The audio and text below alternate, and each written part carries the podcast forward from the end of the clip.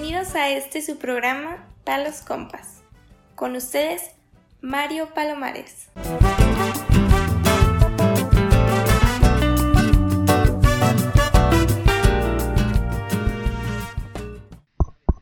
Probando. Ya está conectado, ¿verdad? Ok. Hola a todos, buenos días, buenas tardes, buenas noches, dependiendo de cuándo nos estén escuchando. Sean todos bienvenidos nuevamente a este su podcast Palos Compas. Antes de empezar con el episodio del día de hoy, quiero hacer un paréntesis para agradecerle a todos ustedes, a todas las personas que lo compartieron, a todas las personas que escucharon nuestro episodio piloto. La verdad superó mucho mis expectativas. No pensé que fuera a llegar a donde llegó. Esperaba, la verdad, menos, pero sí me, me sorprendí y me dio mucho gusto. Y pues nada, vamos a seguir trabajando para que esto saque más de su agrado y seguir mejorando porque pues apenas estamos empezando, ¿verdad? Sin más por el momento, vamos a empezar con el episodio de hoy. Este martes, México tiembla. Un fuerte terremoto de 7.1 de magnitud sacude la capital mexicana y otras zonas del centro del país.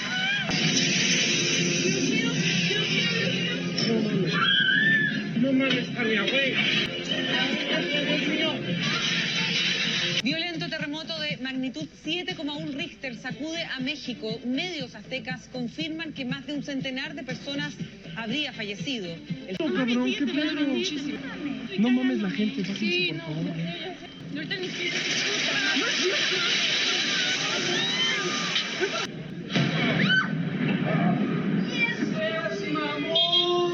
este momento está sonando la alerta sísmica. Esto no es parte de un simulacro. En este momento se siente un temblor, se está moviendo el piso. Me voy a levantar y voy a evacuar.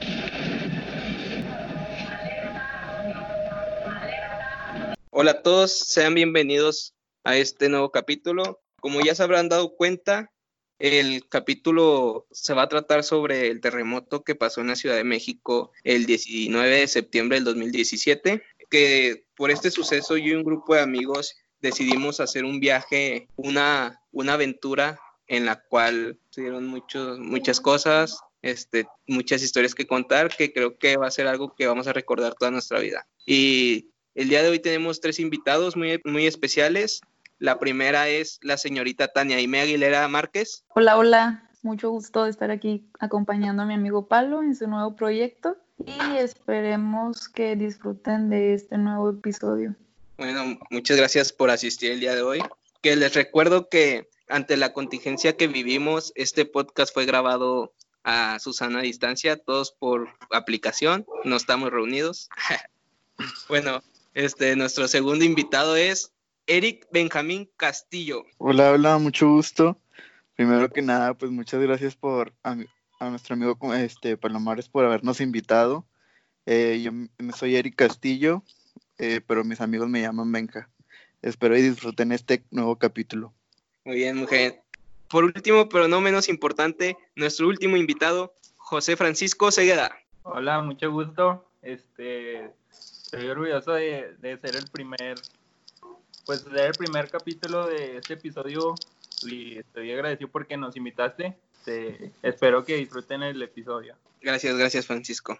Bueno, para empezar esta historia, primero que nada quiero preguntarle a nuestros invitados, ¿cómo fue que ustedes se enteraron o se dieron cuenta del temblor que había sucedido en la Ciudad de México? Que cabe mencionar que que fue a mediodía, nosotros acabamos de salir de la escuela.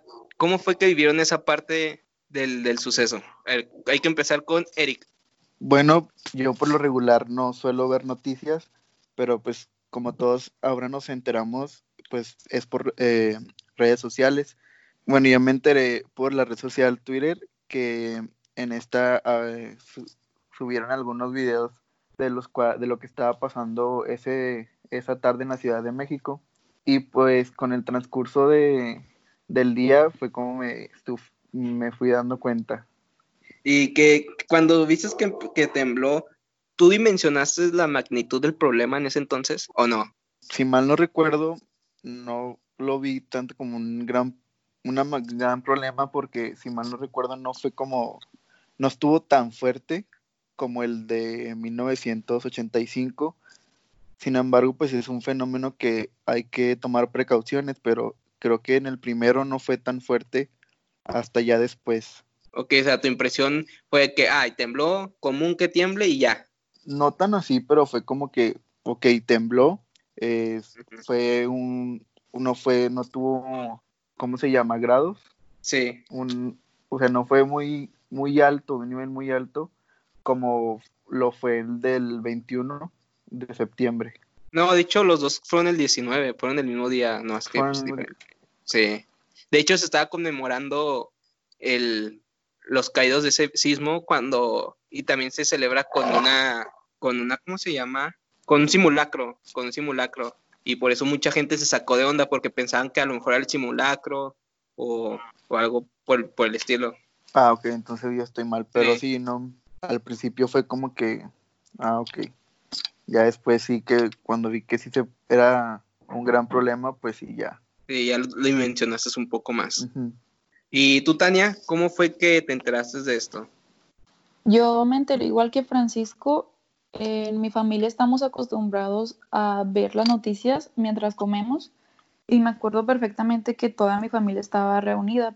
Eh, prendimos la tele, empezamos a ver que estaban poniendo muchos reportajes, notas, todos los canales estaban llenos de ese tipo de noticias, pero la verdad siento que en ese momento lo vimos como algo grave, pero no habíamos dimensionado de qué tan grave era, porque en ese momento, como acababa de suceder, la verdad es que ni siquiera en los reportajes tenían idea de cuántas personas atrapadas había, qué tantos daños materiales, qué tantos edificios se habían caído. O sea, en ese momento había mucha incertidumbre y obviamente se nos hizo algo grave, pero no teníamos idea de qué tan grave iba a ser. Pero me acuerdo perfectamente que, que mi mamá y yo comentamos de, pues qué mala onda, o sea, va a haber mucho caos en estos días. Y yo hice el comentario de, si tuviera oportunidad de ayudar a esas personas y de poder ir, claro que lo haría. Y mi mamá también me apoyó y dijo de, sí, la verdad, a mí también me gustaría poder hacer algo. Claro que en ese momento no, no teníamos idea de que sí se iba a presentar la oportunidad de ir. Al igual que Eric, yo también creí que lo más que iba a poder hacer era mandar víveres o, o depositar en alguna cuenta. Solo pensé que podía llegar hasta ahí mi tipo de ayuda. Bueno, yo igual que, que tú, Tania, yo me enteré de una forma similar. Estaba, a ver, acababa de llegar a mi casa y había, estaban, estaban dándole mantenimiento a unas cámaras y el señor de, que lo estaba arreglando es, me pide que prenda la tele en la cocina para conectarlas a la tele. Y prendió la tele y directamente estaban las noticias, o sea, casualidad. Y, y, yo estaba ahí en la cocina en el celular y cuando el señor, o sea, duró como un minuto viendo la tele y yo, ay, es que raro, ¿no? O sea, si no se iba a poner las cámaras porque está viendo la tele. y luego ya este, me dijo, tembló en la Ciudad de México, pero así bien como sacado de onda, ¿no? Y fue cuando dejé el celular y me puse a ver las noticias. Y sí, es cuenta literal, está un noticiero cuando empezó a temblar. Y me puse a ver la tele y pues me quedé bien picando. Yo creo que me quedé como dos, tres horas en el celular, en, la televisión, sabiendo realmente lo que había pasado. Y yo creo que ya dimensioné la magnitud de los hechos cuando empieza a ver los videos en redes sociales. Que gente grabando cómo se cayó un edificio, cuando todavía había personas adentro, las explosiones que hubo. Y es, todo esto nomás en la Ciudad de México, pero pues cabe mencionar que, que el temblor fue en, muchas ciudades, en Puebla, en, en, todo el estado de Morelos y pues en otras, en otras partes, ¿no? Y, o sea, durante el trayecto del día en nuestra facultad, más que nada, empezó a surgir los rumores o, la... ¿Cómo fue, Eric? Que empezaron a decir que íbamos, que iban a mandar un camión de ayuda a la Ciudad de México. ¿Tú sí lo recuerdas exactamente o sí. cómo fue? Bueno, este, como en todas las escuelas en ese, en ese, para esas fechas, pues en todas las escuelas contábamos con un centro de acopio. Obviamente que pues eso se manda y no, no es personalmente, eh, pues quiero mencionar que para esas fechas estamos eh, nosotros en tercer semestre de nuestra carrera, por lo cual pues yo era jefe de grupo. Entonces, pues tenemos un grupo en WhatsApp donde están el director, los secretarios, tanto administrativo como académico, y pues todos los jefes de grupo de toda la facultad. Entonces, pues surge la idea por parte de, en ese tiempo nuestro director de que pues quería ayudar no solo enviando eh, víveres, comida, sino que querer ayudar en lo que se pueda estando allá. Pues lo que todos los jefes de grupo nos, nos pareció una buena idea. Entonces fue en el transcurso de esa misma noche en que nos pusimos de acuerdo todos de que saben que quién se encarga de pues de pasar el mensaje para ver qué alumnos pueden y tienen el interés de ayudar. Entonces fue cuando yo les primero les envié mensaje a ustedes de que pues, saben que va a pasar esto, este, se está organizando un camión, todo. Güey, yo sí me acuerdo perfectamente cuando nos mandaste el mensaje. Y pues yo también en la emoción de querer ir, güey, o sea, yo neta decía, en mi casa ni de pedo me van a dejar ir, no sé, es como... Y luego yo me acuerdo que te dije, sí, güey, agarra la lista, tú encárgate de esto, güey, para, para ir nosotros, o sea, para asegurarnos un lugar más que nada nosotros, ¿no? Para ir. Y luego, este, pues eso fue en, durante el día 1, que fue el 19 de, de septiembre. Y nosotros salimos el día 20, ¿no? Fue el día que salimos nosotros a... Creo que fue un miércoles. Sí, el terremoto fue un martes y nosotros salimos un miércoles. Y luego, ¿tú, ¿tú levantaste la mano o qué le dijiste al director de que yo, yo tomo la lista de los que van a ir? Sí, o sea, yo fue que no, ¿sabes que Yo estoy puesto, o sea, yo sí quiero ayudar, yo sí quiero ir en lo que le pueda ayudarle, no, ¿sabes qué? hoy en ese tiempo recuerdo que todos querían ayudar, pero sí hubo como que pues no nadie decía de que no, yo me encargo de esto. Entonces, o sea, pues alguien totalmente decidido no había, más que tú. Sí, ajá, por así decirlo. Entonces, pues ya le comenté al licenciado, pues yo puedo ayudar a organizar los camiones. Dijo, no, está bien, vas a ser tú el coordinador de todas las, del acomodo de los camiones, quién va a ir. Entonces, pues fue lo que me encargué yo, básicamente, que fue, creo que íbamos, eran dos o tres camiones, no recuerdo al principio, porque al final fueron más. Este, entonces ya me encargué yo de, son tantos lugares en un camión, van tantas personas, y ya me fue, estuvieron, fui de, de la manera que organicé eh, los camiones y también pues en ese tiempo me recuerdo que le comenté a los a los de mi salón ya en todos los del grupo por lo cual pues ellos también eh, estuvieron de algún bueno no no todos pero sí algunos decidieron ir a apoyar por los que también me acuerdo que los anoté. Ahora cómo fue la reacción de sus papás o cómo ustedes vivieron la un momento difícil de decirles a sus papás oye papá mañana en la noche me voy o hoy en la noche, porque yo realmente les dije el mismo día en que me iba, les dije, oye, vaya, me voy. ¿A dónde? Pues a la Ciudad de México, no mames, ¿a qué? Pues ayudar. o sea, pues, realmente es algo difícil de explicarle a tu papá.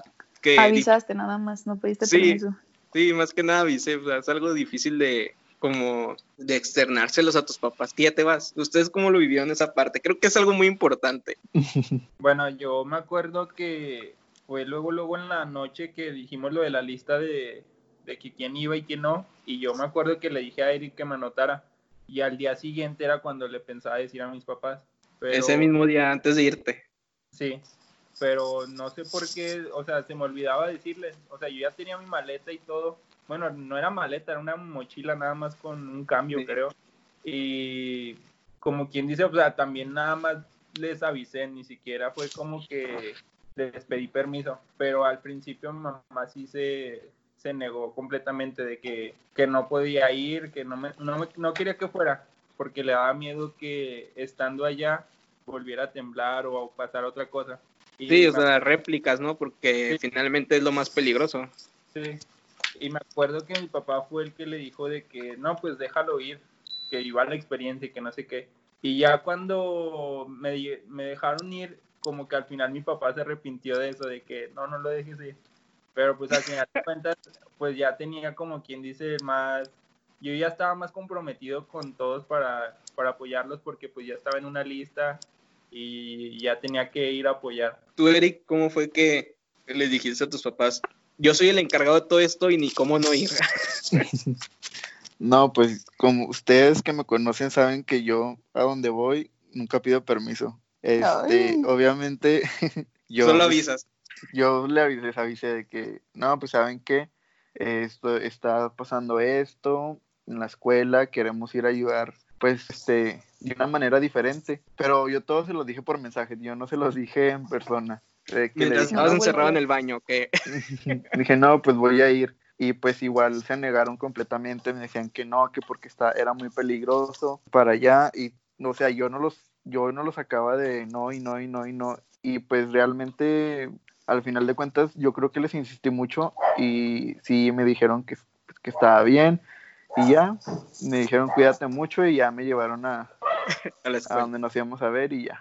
Pero yo, yo recuerdo que ese día que nos íbamos, yo o sea, Francisco, Tania y yo ya estábamos decididos que íbamos a ir y tú nos decías, no, es que no me, no me dejan y nosotros decíamos, güey, ¿cómo no, ¿cómo no vas a ir si tú eres el encargado de todo? ¿Qué pedo? y para, para todo esto, este, a Eric ya le habían hablado los bomberos, la Cruz Roja, Televisa, el periódico. ¿Qué tantas personas te hablaron, Eric?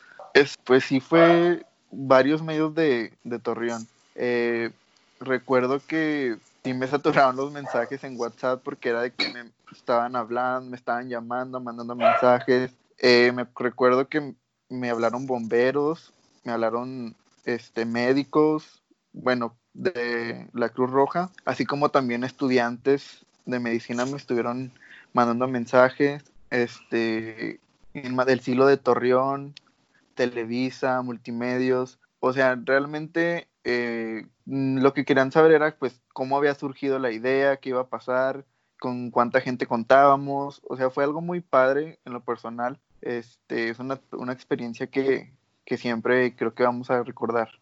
Ah, tú sí te sentías importante en ese momento, ¿no? O sea, que tanta gente te hablara y te dijera de que, oye, si hay un, si hay un lugar de que anótame a mí o así. Sí, porque, este, digo, también me recuerdo que fue policía juvenil me estuvieron hablando, ya sabes que queremos un lugar, cuántos lugares quedan. Y recuerdo que llegó un momento en el que ya todo estaba saturado y pues yo con los directivos pues me acerqué, oye, ya no, ya no hay lugares, pero pues todavía queda... Una lista grande de personas. Sí. Porque hasta lista de espera había, ¿eh? Esperando que, Eric no lo dejaran ir. Eric se sentía RP, cadinero de antros, decidiendo quién entra y quién no. Sí, algo así. Bueno, me acuerdo que el teléfono de Eric, güey, lo saturaron machín, o sea, de que tenía llamadas cada dos minutos o menos, güey, y le llegaban guay y todo eso. Sí, este, para todo esto, o sea, un día, o sea, el día que nos fuimos, todavía tuvimos clases en la mañana, y Eric, todas las clases afuera, porque le están, hable y hable, y ustedes digan, ah, pero le están hablando. No, o sea, le hablan del siglo de Torreón, los de Televisa, o sea, no, gente importante a mi amigo, por eso nadie le podía decir nada en ese entonces. Y lo más gracioso es que Eric estaba dando reportajes, entrevistas y todavía ni tenía el permiso.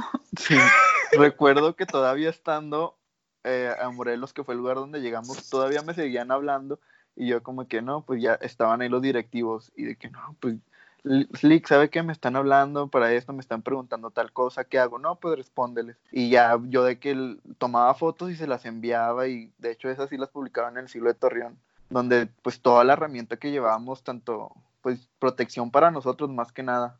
Tania, ahora nos puedes decir cómo fue que les avisas a tus papás que te ibas a ir a la Ciudad de México como voluntario. Yo me acuerdo que Eric nos habló en la noche diciendo que había esta oportunidad de que la facultad iba a mandar unos camiones a intentar ayudar a las, o sea, de intentar llevar ayuda a la Ciudad de México, perdón.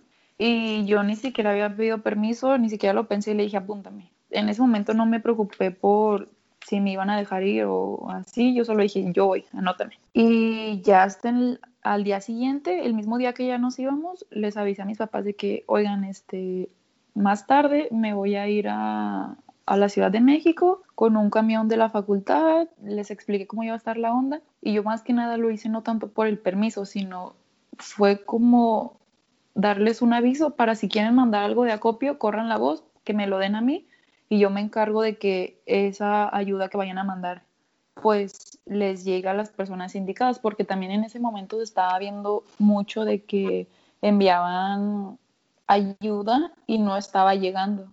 Entonces, sí, había yo mucha incertidumbre, ¿no? Nadie De- sabía si realmente los fondos y los víveres estaban siendo enviados a donde realmente tenían que, que llegar. Entonces, yo por eso o a les dije desde... Sí, porque también muchas personas empezaron a saquear lo- los camiones que iban cargados de ayuda y los empezaban a revender en sus tiendas. Entonces también por eso se empezó a ver que preferían marcar los productos con, con marcadores y todo eso. Entonces, más Con que nada, no es que... Fuerza México. Ajá, de no estás eso. solo y todo eso. Entonces, más bien yo por eso lo hice desde temprano, no tanto por el permiso, porque de todos modos me iba a ir. Obviamente en ese momento me dijeron de que estás loca, va a estar muy peligroso. Y obviamente yo sabía que iba a estar peligroso y también sabíamos a lo que íbamos.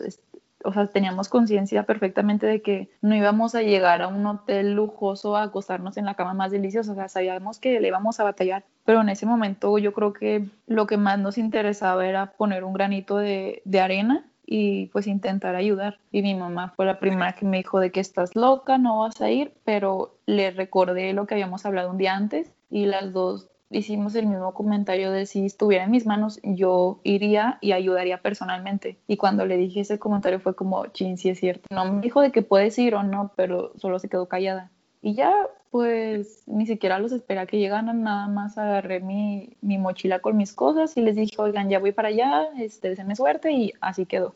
Yo sí difiero en tu comentario de que sabíamos a lo que íbamos. Yo la verdad pienso que en el momento no sabíamos a lo que íbamos.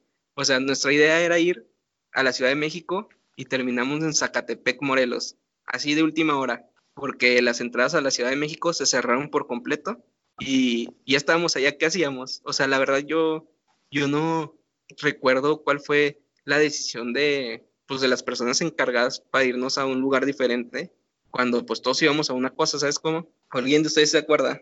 Me acuerdo que en ese momento, pues ya habían pasado 12 horas de camino, si no es que más. Ya todos Sí. estábamos desesperados. La verdad, yo en ese momento pensé que sí nos íbamos a regresar y que todo, todo el esfuerzo por recolectar víveres, el esfuerzo por pedir permiso y todo eso, pues había sido en vano. Pues la verdad, nadie sabía qué, qué otras opciones teníamos. Yo me acuerdo que, que despertamos, o sea, nos fuimos el mar- miércoles en la noche, despertamos el jueves, si no me recuerdo, y estamos en medio de la carretera atorados porque había un accidente automovilístico y había una Oh, sí. fila interminable Sí, de cierto. camiones y de automóviles que iban a lo mismo, pues a la Ciudad de México a entregar víveres, pues gente que iba a ir a ayudar, ¿no? Y yo me acuerdo que me acerqué con, con uno de nuestros directivos desde entonces, y le dije, oiga, ¿y, ¿y a dónde íbamos? ¿A dónde vamos? Y me dijo, no, es que la verdad nos acaban de avisar que la Ciudad de México está cerrada, que busquemos una alternativa. Y yo así como que, ok, como lo hizo mis papás, que ya no voy para México. y fue cuando pues empezaron a mover sus contactos, no más que nada, de que a dónde. Y al final resultó que íbamos a ir a Morelos. Y yo me acuerdo que llegamos a varios pueblos, a varios ranchos, ciudades, y que nos decían, no, o sea, muy- también me acuerdo que muchos pueblos estaban cerrados, o sea, por la misma gente de ahí, de que por el temor de que les robaran sus pertenencias de sus casas que no puedan ser habitadas, se cerraban y no dejaban entrar gente externa. Y por eso fue que batallamos mucho. Y al último, no sé cómo ni por qué, llegamos a Zacatepec. Llegamos, ¿qué era? ¿Un centro recreativo? ¿Un balneario? ¿Qué era? Era un parque acuático. Era, sí, un parque Sí, acuático. como un Pero parque acuático, un balneario. Pero era un balneario que por lo mismo el terremoto, sus albercas se, o sea, tenía un chorro de albercas, o sea, era, era una cosa grandísima, no sé cómo que, cómo, con qué lo dimensionarían, porque yo me acuerdo estaba gigante, Más grande que el West Laguna. Fácil eran como dos. por mucho, sí, Sí, sí, estaba muy, muy grande. y lleno de palmas, de árboles, pero también, pues, la mayoría de la estructura de ese lugar era inhabitable, ¿no? Porque estaba dañada por los sismos, y como les digo que llegamos, ahí, bueno, como que ahí fue donde nos recibieron, más que nada, donde hubo la oportunidad que nos recibieran. Y luego, oh, ¿y ahora dónde vamos a dormir? Porque llegamos casi en la noche del día siguiente. Sí, llegamos- llegamos y ya era bien tarde, todos estábamos Sí, ya estaba cansados, oscuro. no sabíamos ni a dónde íbamos a ir, ni a dónde íbamos a dormir, nada, no sabíamos nada. Pues ahí empezamos a desempacar y la verdad a mí me sorprendió, no sé de dónde sacaron casas de campaña, no sé dónde sacaron lonas donde podíamos pues cubrirnos con lonas y me acuerdo que llegamos a un lugar de ese balneario y nos dijeron, no, pues aquí se ve bien, hay palmas, las palmas nos pueden proteger de, de la lluvia y quién sabe qué. Y en eso se empezó a soltar el aire y nos empiezan a caer los cocos arriba de nosotros, pero eran palmas, señoras palmas, palmas que, me, o sea, sin exagerar, yo creo como 15, 20 metros. Los cocos, güey. Los cocos gigantes. Pero también, o sea, hay que decir que desde que nos bajamos, nos dijeron de que pónganse sus cascos, no se acerquen en exageración a las palmas, tengan cuidado donde pisan, no se acerquen a edificios. Donde pisa uno, pisan dos, pisan tres. Ajá, de no se acerquen a, a edificios o así superficies que se vean pues que están comprometidas, o sea, no se vaya a caer algo encima de ustedes, no se quiten los cascos. Y ahí estábamos sentados en bolita, no me acuerdo quién se quitó un casco. Francisco Segueda. No, y no ya se, andaban cayendo los, ya se andaban cayendo los cocos No, en las cabezas. el- yo me quité el casco y estaba uno de Francisco y se nos cayó un coco, o sea, a un lado donde estaba Francisco, pero yo era el que no tenía casco y luego nos volteamos a ver de que, o sea, porque la verdad, si un coco de eso nos golpea, si te escalabra y te manda al hospital, porque pinches cocotes. No, y una descalabrada se me hace lo mínimo que te pudo haber pasado. Sí, estaban gigantes. El gigantes. coco, el coco me acuerdo que botó, güey, y me pegó en la rodilla y me dolía un chingo. Y fue cuando empezó a llover ya a madres, porque se cayó porque Sí, mucho- Ujú, estaba haciendo aire. O sea, yo creo que la, la lluvia es un factor muy importante en esta historia y en general, porque o, pasa un sismo, ok, ya se derrumbaron cosas y luego las casas dañadas con la lluvia se dañaban más y luego con las réplicas todavía más dañadas y luego nosotros bajo, bajo las estrellas, literalmente porque no nos cubríamos con nada todavía, este, la lluvia, pues ¿dónde nos íbamos a quedar a dormir? En eso, al otro lado del parque, había unas palapas, o sea, unas palapas mal hechas donde tenían agujeros y todo. Y nos fuimos a refugiar ahí y literal hicimos nuestra casa de campaña con las palapas y una lona encima donde nos cubriera y ahí teníamos que dormir. Güey, me acuerdo que las lonas las tenías que mover entre de perdido seis personas porque estaban súper pesadas.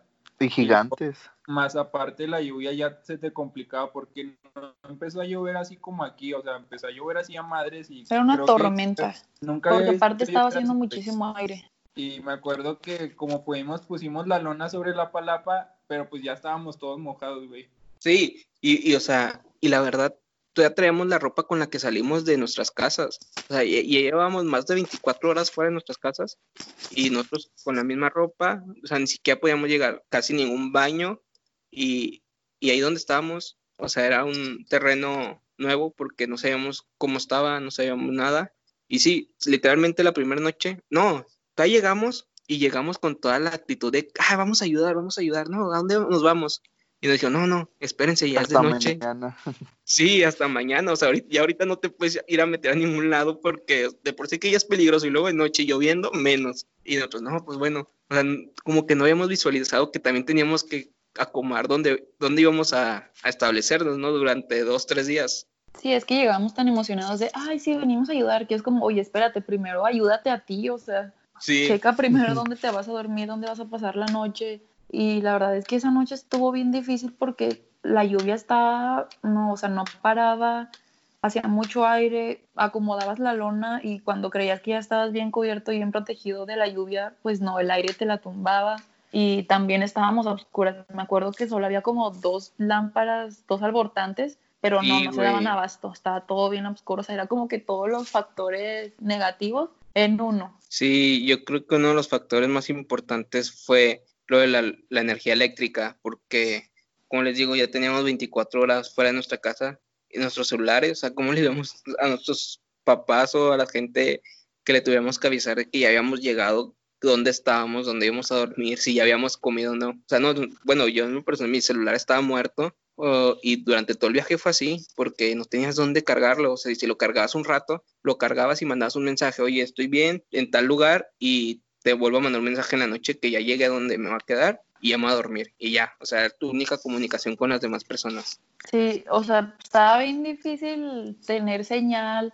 Y me acuerdo que el celular yo lo tenía en modo avión, o sea, para tener reserva de energía, porque suponiendo que había un lugar donde conectarlo, pues a lo mejor era una, un enchufe para dos celulares pero éramos 40, 50, 60, no sé cuántas personas. O sea, imagínate tener que dividir esas dos conexiones entre todos los que tenían la necesidad de cargar su celular. Entonces, sí me acuerdo que ahorré la mayor cantidad de energía de mi celular que pude. Cuando tenía señal, mandaba un mensaje de, mamá, papá, estoy bien, sigo viva, adiós. Y ya era todo. Cuando rolábamos los celulares, ¿no? De que, oye, yo sí tengo señal. Yo no tengo pila, pero tengo señal. O yo no tengo señal, pero tengo pila. No, pues ninguno. O sea, estábamos buscando los números, los celulares, perdón, que funcionaron, porque estaba todo bien saturado. Sí, y pues esa primera noche yo creo que muy, muy apenas dormimos. Yo me acuerdo que yo me quedé sentado casi toda la noche, creo que con Francisco. Yo no dormí, Me acuerdo que estaban mamando de que hay un chingo de arañas y de que arañas. Sí, güey, hay un chingo de arañas. Entonces yo no me dormí para nada y aparte, o sea, los pies me colgaban así de que es que era una, era una mesita con banquitas y o sea, de que nos acostamos unos en la mesa y otro en una banquita y otro en otra. Y, y haz de cuenta que, o sea, como me colgaban los pies, me daba miedo de que se me subiera algo, no sé, güey, y no dormí esa noche. Sí, es que te me acuerdo con que... ese clima nadie podía dormir. Sí, me acuerdo que, que yo estaba en las banquitas con, o sea, literal dormimos una banca completamente de concreto y estaba con Francisco y nos sentábamos, o sea, no sé, como que nos acostábamos media hora y de que, eh, güey, ¿puedes dormir? No, güey, no, pues nos sentábamos y que, güey, ¿traes un cigarro? No, sí. O sea, nos la vivimos esa noche, nomás así como en la, en la, incertidumbre y fumando porque no sabíamos qué hacer, güey, o sea, y luego también tenías miedo porque estábamos cerca del, de la zona cero donde fue el epicentro del terremoto y había de réplicas, no sé, cada rato, o sea, unas no se sentían y otras sí, pero pues, había réplicas y pues, güey, estás abajo de una palapa donde apenas está de pie y no se te vaya a caer la pinche palapa encima o algo. No, aparte, el, los edificios que estaban alrededor de las palapas, esos estaban súper feos, están llenos de grietas. Y me acuerdo que inclinados. Sí, o sea, aparte de que estaban bien inclinados, estaban llenos de grietas y eran de dos pisos, o sea, a lo mejor de un solo piso pues no hay tanto problema, cae el escombro y bueno, no puede pasar algo tan grave, pero de dos pisos, o sea, desde qué altura se te puede caer un pedazo de loco, no sabes.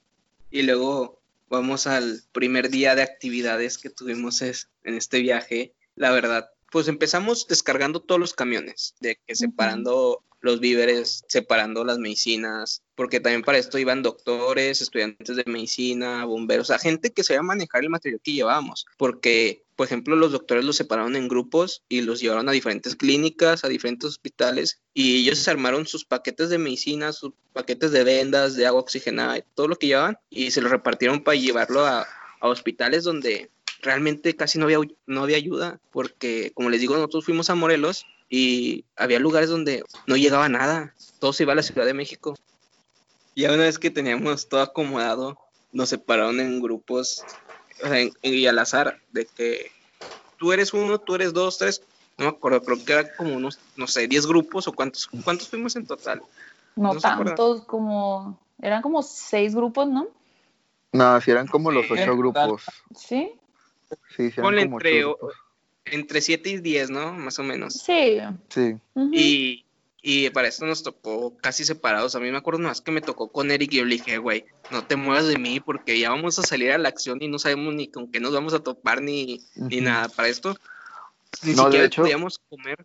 O sea, bueno, un punto importante era la comida. Sí. Güey, porque, sí. güey, no llevábamos comida para comer durante para 24 horas en el camino.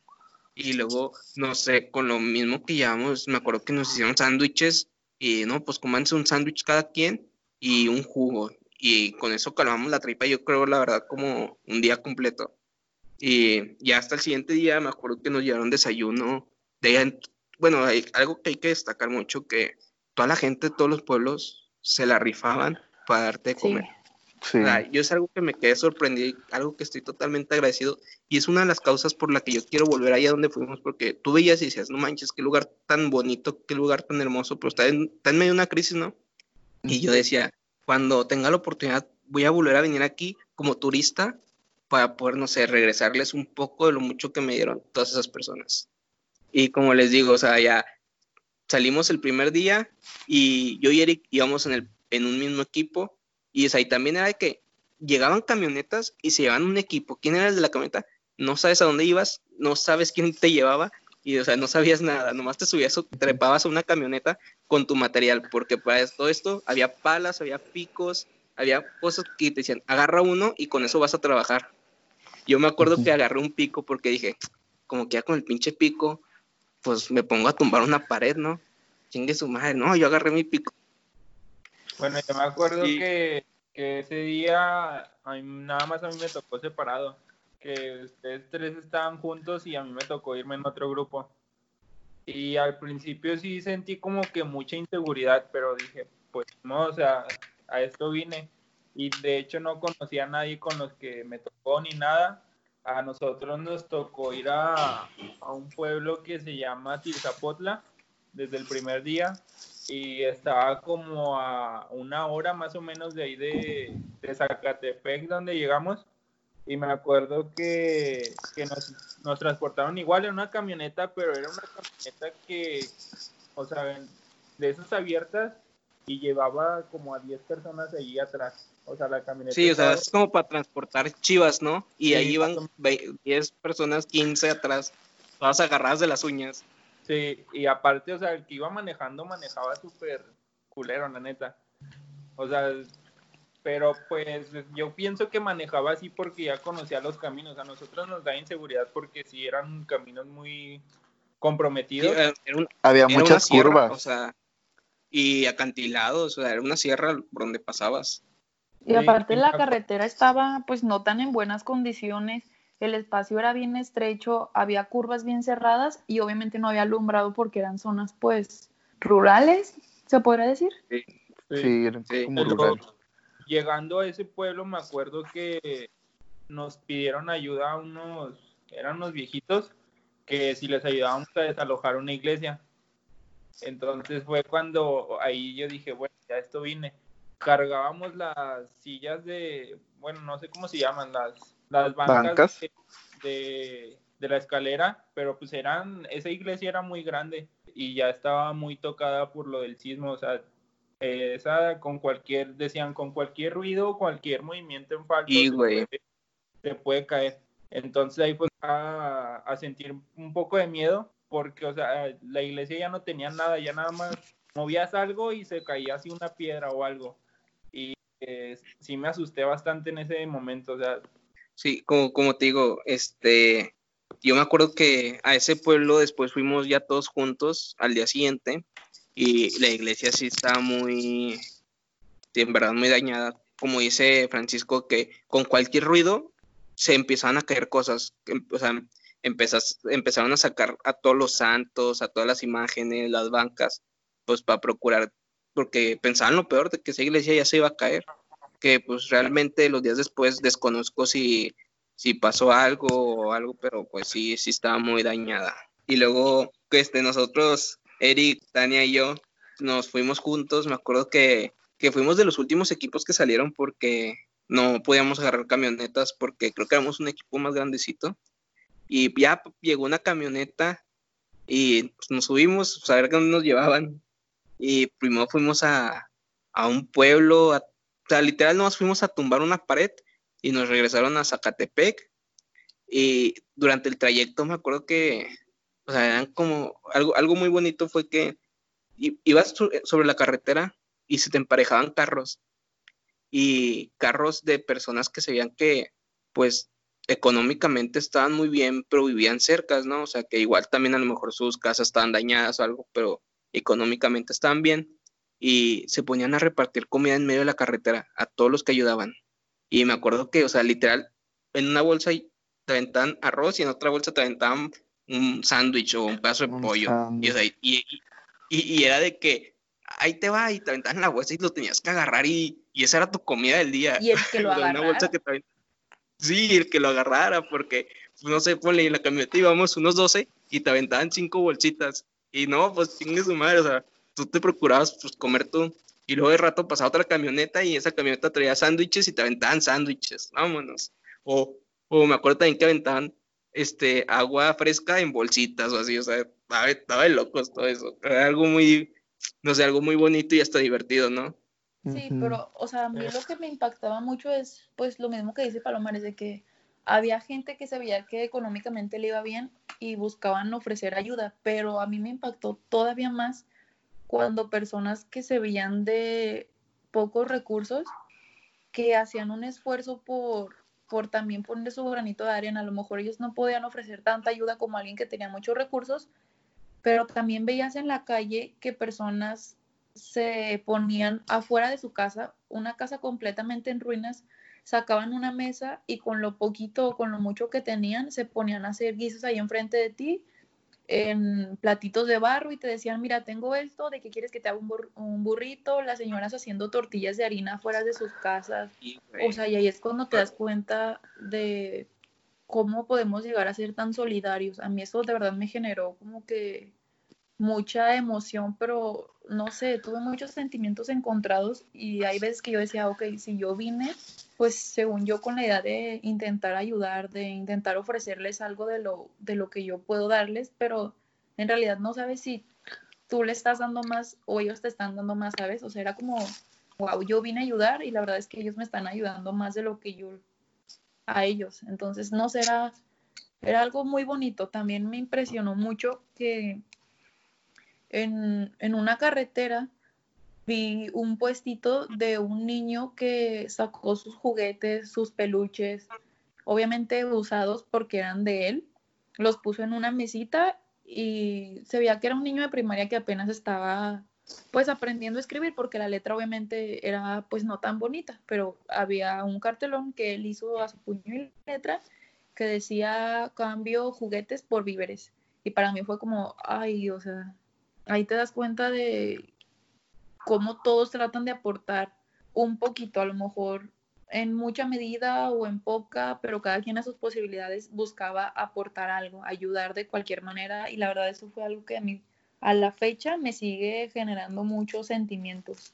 Sí, igualmente, como tú dices, a mí algo que también me impresionaba mucho es que llegabas a una casa, como dices, en ruinas, o sea, que la gente no podía habitar afuera dormida y, y llegabas con una despensa y así como llegabas con ella, la abrían y sacaban lo que servía, o sea, lo, que podían utilizar e inmediatamente lo hacían comida para toda la cuadra, que toda la cuadra comiera, porque pues la mayoría de la gente no podía cocinar en sus casas. O sea, sí era muy impresionante lo que podías ver para la comida, porque como digo, no éramos los únicos que estábamos ayudando.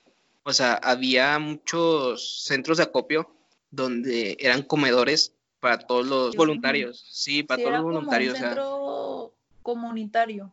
Y despensa que llegaba era despensa que iban preparando y obviamente otras pues la repartían, pero lo que se podía hacer para comer en ese momento pues lo iban entregando a personas que no podían hacer en sus casas y personas que venían de otros lugares del país a intentar ayudar a esa comunidad. Y así como pregunta para todos ustedes, a ver quién quiere contestar primero durante este viaje, porque como les digo, o sea, este, había lugares donde eran muy peligrosos. ¿Qué, qué fue lo más peligroso que ustedes consideran que hicieron?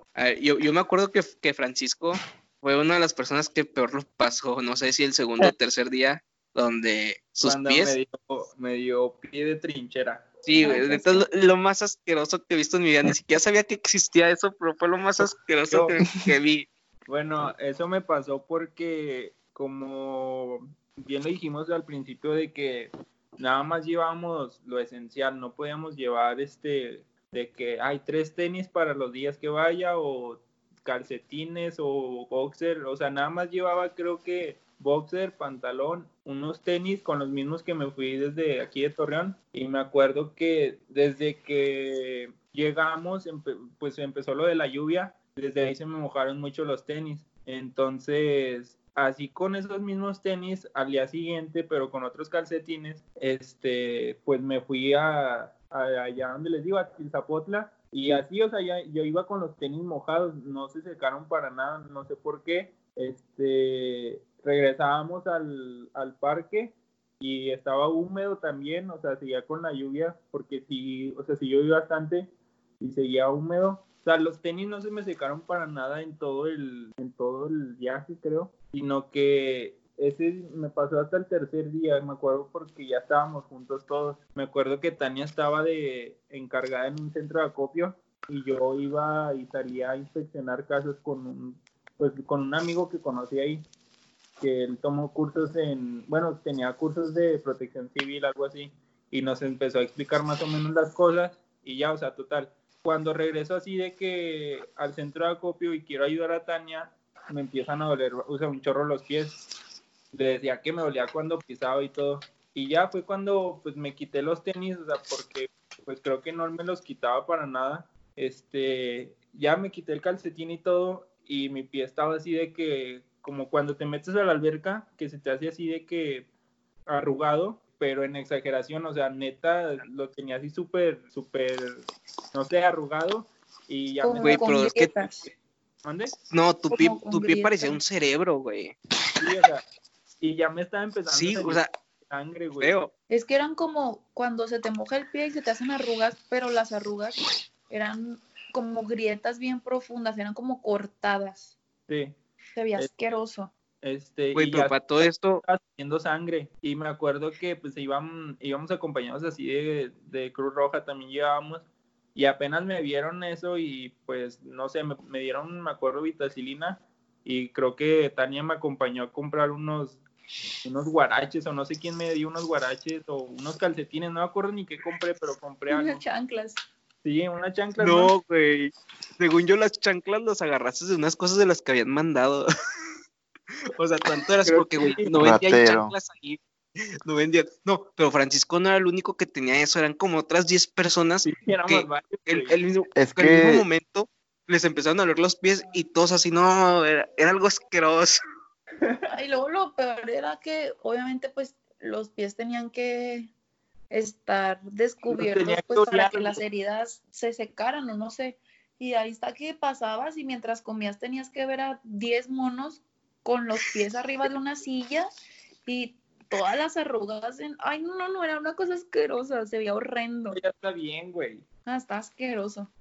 Sí, güey, está, así está muy, muy grosero eso. Tú, Tania, ¿qué tienes que contarnos sobre este tipo de experiencias? Bueno, que me diera miedo, miedo, o sea, de verdad miedo, yo creo que fue, fue en las manejadas, o sea, porque las personas que te transportaban, pues como ya lo habíamos dicho, eran mismas personas que ahí vivían y que conocían bien las rutas, pero pues nosotros no, entonces los caminos no estaban tan en buenas condiciones, ibas manejando de noche, con lluvia, con aire, eh, con colinas, o sea, la manejada estuvo brutal, o sea, yo en una de plano nada más me hice bolita y dije, bueno, si llego voy a agradecer mucho, pero si no, pues ya no me voy a preocupar. Esa fue una. La otra, que en ese momento no lo pensé y ahorita que me acuerdo, la verdad es que me da risa, pero, o sea, sé que no fue lo correcto. Y esta anécdota la viví con Eric y ahorita que le diga se va a acordar, o yo pues ya sabe qué es.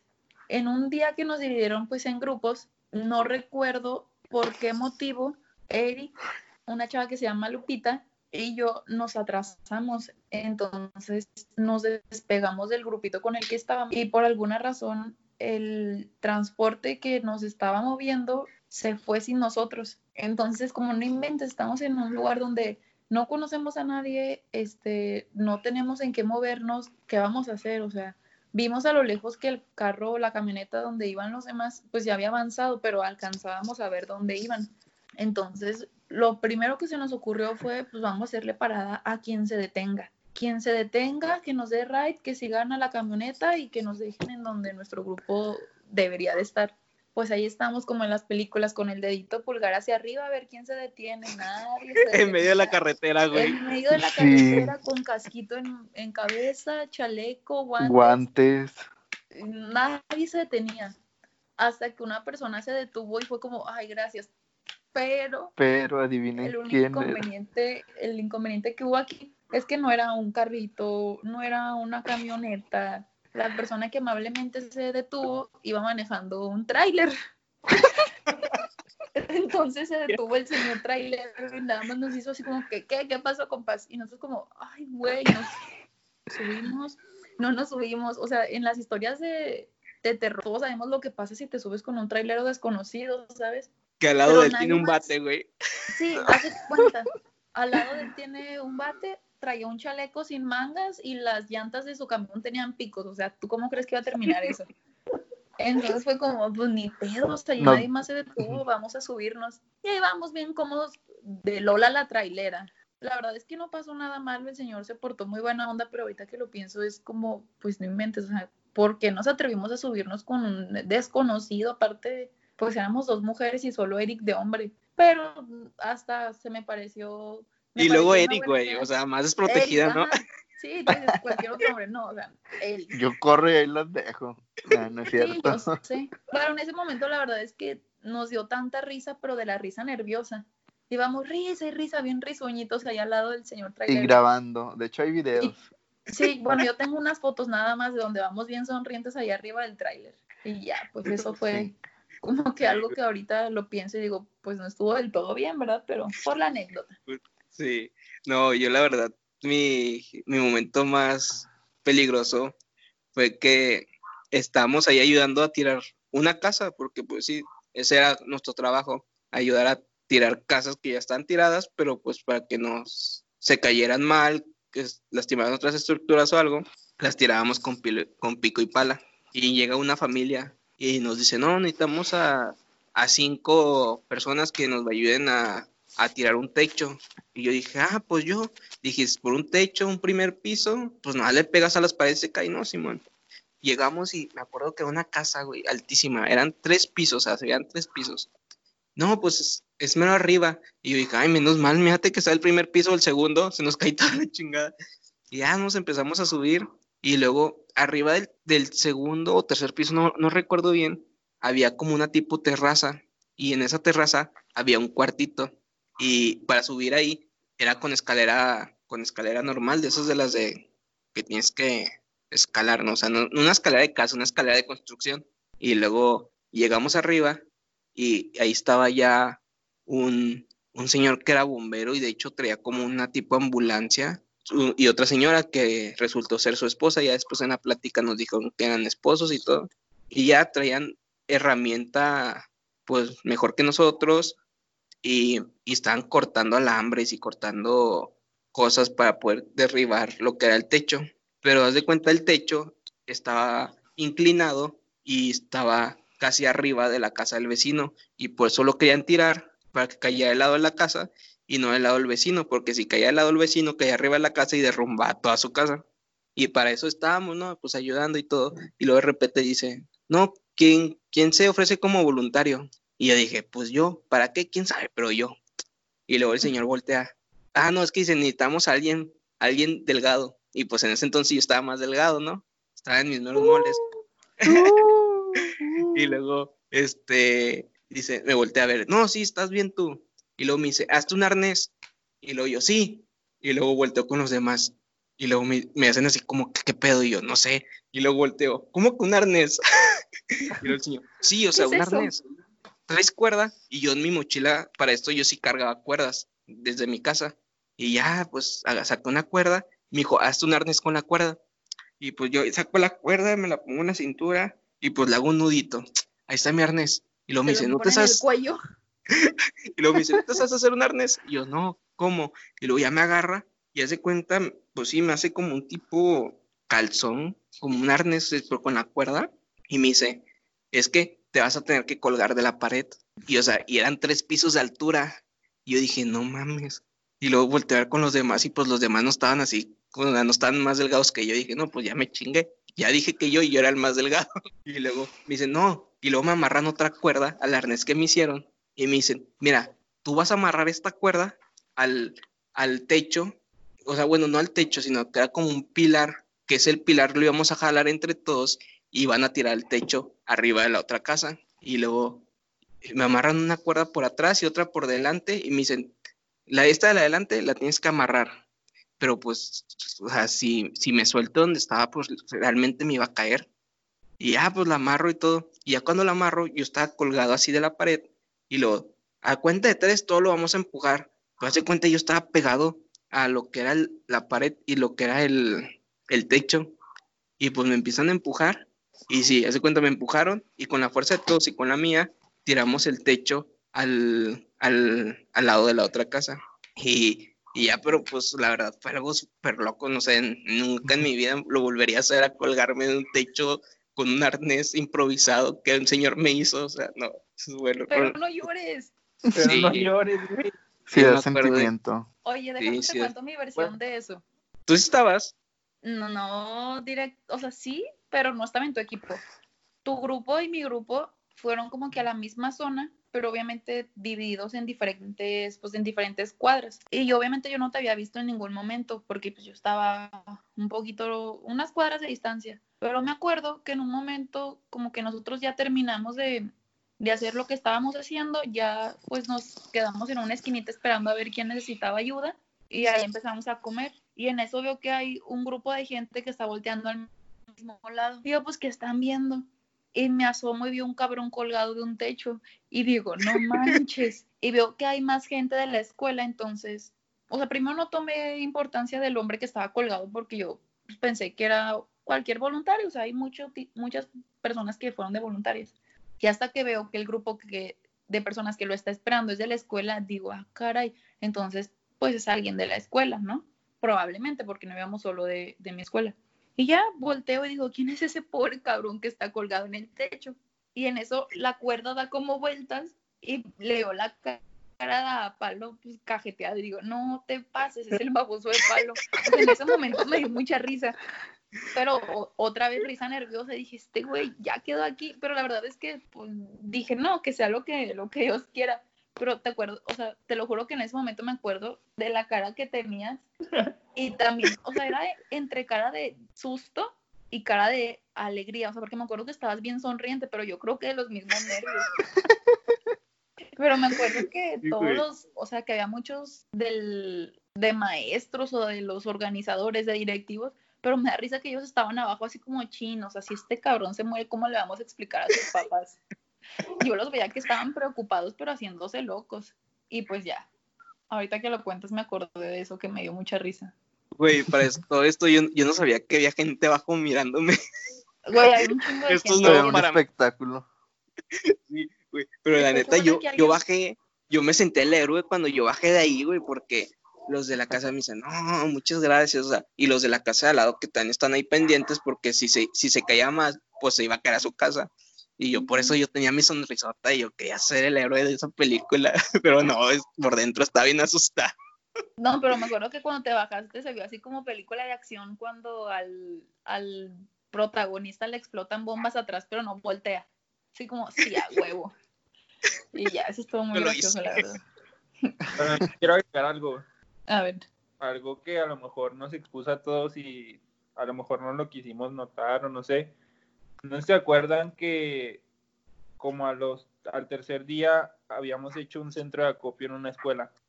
Sí, estábamos juntos. El centro de acopio recibió un chingo de, víveres y la neta estaba muy chingo nuestro centro de acopio. Güey, güey, pero espérate, espérate. Para todo esto, cabe mencionar que en, el, en ese pueblo donde hicimos el centro de acopio, nosotros llegamos tres, cuatro días después de que sucedió el terremoto y no había nada de ayuda, o sea, nada. nosotros, personas inexpertas, nos las ingeniamos para hacer un centro de acopio, güey, o sea, no sé cómo lo hicimos. En una escuela. Sí, en una escuela. Bueno, ya, o sea, lo hicimos en la escuela y me acuerdo que los primeros días era de que, como siempre me tocó ir ahí a mí, la gente te pedía de que no, no te vayas, no se vayan, quédense en mi casa, nos, repartimos o no sé, pero no querían que nos fuéramos porque pensaban que al día siguiente ya no íbamos a regresar a ayudarlos. Entonces, creo que para el tercer día que el centro de acopio ya tiene mucha ayuda, nos íbamos a quedar ahí. Me acuerdo que hasta nos quedamos super noches, o sea, sí duramos buen tiempo ahí. Y... Sí, es que trabajamos de sol a luna, o sea, te despertabas me acuerdo que ese día yo me había ido a bañar a casa de una maestra, creo. Bien, Pancho. ya, ya, vamos a ir a bautizar, ok, ya tiene tres años, ¿no? Yo creo que ya. Ya. Bueno, la fiesta de presentación. Ah, y luego ya regresé y nos habían dicho de que no, súbanse a la camioneta porque están asaltando los centros de acopio. O sea, y decían que los estaban asaltando de que con pistola y todo, o sea, que sí asaltaron varios centros de acopio estando ahí y para no exhibirnos a nosotros, o sea, mejor dijeron que nos regresáramos porque me acuerdo que nos íbamos a quedar ahí. Mm. Entonces también estuvimos expuestos a que ese centro de acopio fuera asaltado y, o sea, neta iban de pistolas a asaltarnos. Sí, es que me acuerdo que se, se corrieron los rumores de que estaban siendo asaltados por lo mismo que ya habíamos mencionado al principio, porque las personas iban, asaltaban los centros de acopio y todos los víveres que reunían iban y los revendían a tienditas, obviamente a un precio súper bajo, y los mismos de las tienditas aumentaban ese precio y lo vendían pues bien caro, porque obviamente pues al final de cuentas la gente necesitaba alimento, porque pues se había quedado sin, sin la comida que tenía en su casa. Entonces fue por eso que, que optamos por marcar todos los productos que, que nos llegaban, o sea, le poníamos leyendas pues para identificarlos y que no pudieran ser revendidos y que realmente pues, no lucraran con, con la ayuda de otros. Sí, de verdad, eso sí era algo muy triste, ¿no? Hacerlo, de que cada cosa que nos llegaba ahí al centro acopio, antes que nada, marcarlo y luego separarlo porque sabías que se lo podían robar, de que podían lucrar con eso. Hacía algo muy, muy difícil. Y la verdad, cuando hicimos lo del centro de acopio sí estuvo muy difícil porque empezamos de cero al igual que el primer día que empezamos a organizar todo y empezamos a clasificarlo, pues no sabíamos cómo separar todos los víveres que nos llegaban. La verdad es que en un principio comenzamos con muy pocas cosas, pero conforme iban transcurriendo las horas, como que los rumores de que había el único centro de acopio de esa ciudad o de esa zona más bien, era el que habíamos formado nosotros. Entonces se iban corriendo los rumores y llegaban y llegaban y llegaban camionetas cargadas de ayuda, pero que no habían sido integradas, o sea, entregadas anteriormente porque no sabían a dónde llevarlas, porque realmente no había centros de acopio. Y de hecho, no sé si recuerden que llegaron unas personas extranjeras, o sea, pero no me acuerdo de qué parte de, del mundo eran, pero que estaban llorando, o sea, porque se emocionaron cuando vieron la unión que había en nuestro centro de acopio. No sé si alguien se acuerda de eso. creo que eran de Canadá, eran dos señores, un, un señor y una señora. ¿Sí no? ¿Sí eran esos? No, se me hace que eran otros, porque en unos eran unos señores y en otro era un grupo de chavos. Y unos de chavos, me acuerdo que eran gringos pero los otros no me acuerdo. Sí, de hecho recuerdo que de los gringos, recuerdo que uno de ellos dijo que, que habían ido a ayudar porque él era americano, pero sus papás eran, no sé si su papá o su mamá eran mexicanos, que por eso habían ido a ayudar. De hecho recuerdo que nos llevaron tanto alimentos como herramientas, linternas. De hecho, yo todavía tengo mi linterna aquí. Sí, güey. Que unas linternas bien chotas, ¿no? Sí. sí linternas, navajas. Ah, las navajas, o sea, navajas, de marca. Sí, o sea, eran tan chidotas. Estaba muy completa, la verdad. Bueno, ya por último, para terminar de, de contar nuestra experiencia, algo que quieran agregar a, a este parte final de nuestro podcast. Bueno, yo empiezo ya que nadie quiere. Bueno, ya como es, yo creo que estoy de acuerdo, estamos todos de acuerdo que esta es una experiencia que si se vuelve a presentar, que esperemos y no, este, pues yo creo que seríamos los primeros en estar ahí para poder ayudar. Recuerdo muy bien que una compañera dijo que porque, para qué íbamos nosotros y nosotros no íbamos a aportar nada, que no sabíamos nada de ello. Y realmente lo pensé y dije, no, pues igual, tal vez tiene razón. Sí, o sea, te ¿no? De que esos comentarios de que, no, pues igual de que te decían, para, ¿por qué no le dejas tu lugar a alguien más o así? Alguien más con experiencia pero tú también dices, güey, chinga, pues yo tengo un chingo de energía, yo tengo un chingo de ganas de ayudar, pues, pues voy, y por eso terminamos yendo. Pero sí, tienes razón con los comentarios. Sí, sí me acuerdo, o sea, porque incluso los comentarios venían de personas cercanas a nosotros, pero quieras o no, sí te pegaba, o sea, personalmente me pegó mucho, porque en primera, pues soy una joven que a lo mejor no tiene mucho conocimiento en medicina, en primeros auxilios, y aparte o sea, me hacían un lado por eso y por ser mujer, porque del grupo de personas con el que fuimos, o sea, era muy, muy poca cantidad de mujeres las que iban pues en el viaje y la verdad, yo por un momento sí pensé de que es que ¿por qué voy yo?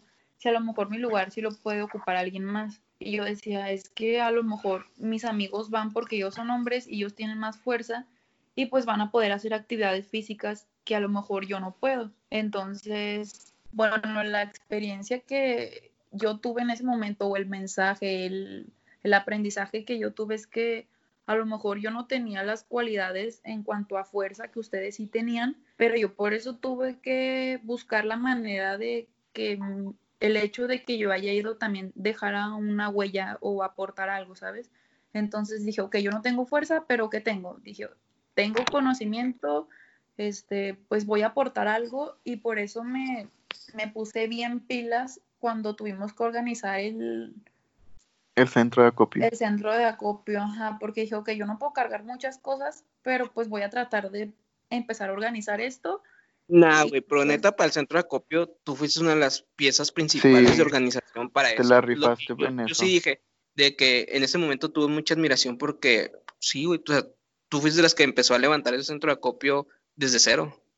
Recuerdo que todos se acercaban contigo de que, oye, esto, ¿qué, ¿qué, va a pasar con esto? O sea, todos se acercaban contigo de de que porque todos se dieron cuenta de que la organización que tenías. Sí. sí, o sea, yo creo que fue por eso, porque dije, a lo mejor no estoy aportando como ellos de la misma manera, pero pues creo que puedo aportar de otra manera. Entonces, el mensaje que yo me llevo es que todas las personas somos diferentes, podemos aportar diferentes cosas, pero no hay que compararnos con los demás, no te concentres en qué te falta no digas qué tiene él que no tengo yo, no, o sea, concéntrate en lo que tú tienes, concéntrate en lo que tú puedes hacer y da lo mejor de ti siempre, o sea, en las circunstancias en las que da siempre lo mejor de ti y busca la manera de ayudar, no importa la que sea, tú ayuda. Sí, mi conclusión es parecida a la de Tania. Cualquier ayuda siempre va a ser bien recibida y cualquier ayuda siempre vaya, va a ayudar a, ante cualquier situación, no importa lo que la demás gente te diga, tú siempre ten esa esas ganas de, querer ayudar, más si es para el bien de tu país, más si es mm, si algún familiar que tenías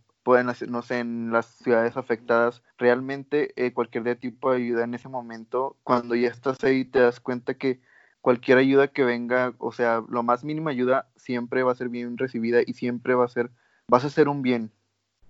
No, y aparte, las personas que criticaron el hecho de que nosotros fuéramos, realmente son las personas que menos aportaron. O sea, los que más hablaron fueron los que menos ofrecieron.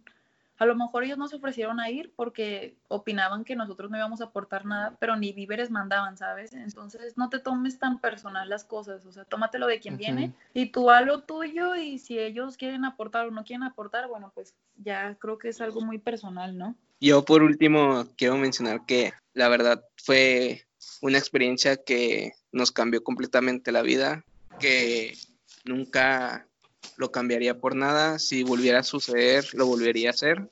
Y como dijo ahorita Francisco, fue algo que hasta nos unió más como, como amigos entre nosotros. Y pues nada, espero que todos algún momento en su vida puedan sentirse así de útiles y sientan lo que nosotros sentimos después de esto. La verdad es que creo que hablo por todos cuando digo que fue una experiencia que jamás vamos a olvidar y el sentimiento de satisfacción que te llevas a final de cuentas es gigante y yo creo que una parte de nosotros se quedó en Morelos y una parte de Morelos definitivamente se quedará con nosotros siempre. Ya por último para cerrar el programa, este sigan en sus redes sociales a mis amigos. Eh, Tania, ¿cuáles son las tuyas?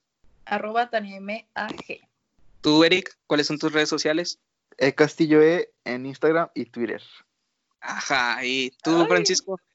Arroba francisco.segueda en Instagram y en Twitter arroba fcegueda. Ya están, pues, ahí para que quieran seguir a nuestros amigos. Y pues nada, vamos a subir unas fotos después de este podcast para que vean un poco lo que fue nuestra experiencia. Sin más por el momento, me despido de todos ustedes y nos vemos la próxima semana en un próximo episodio y hasta luego. Adiós. Adiós.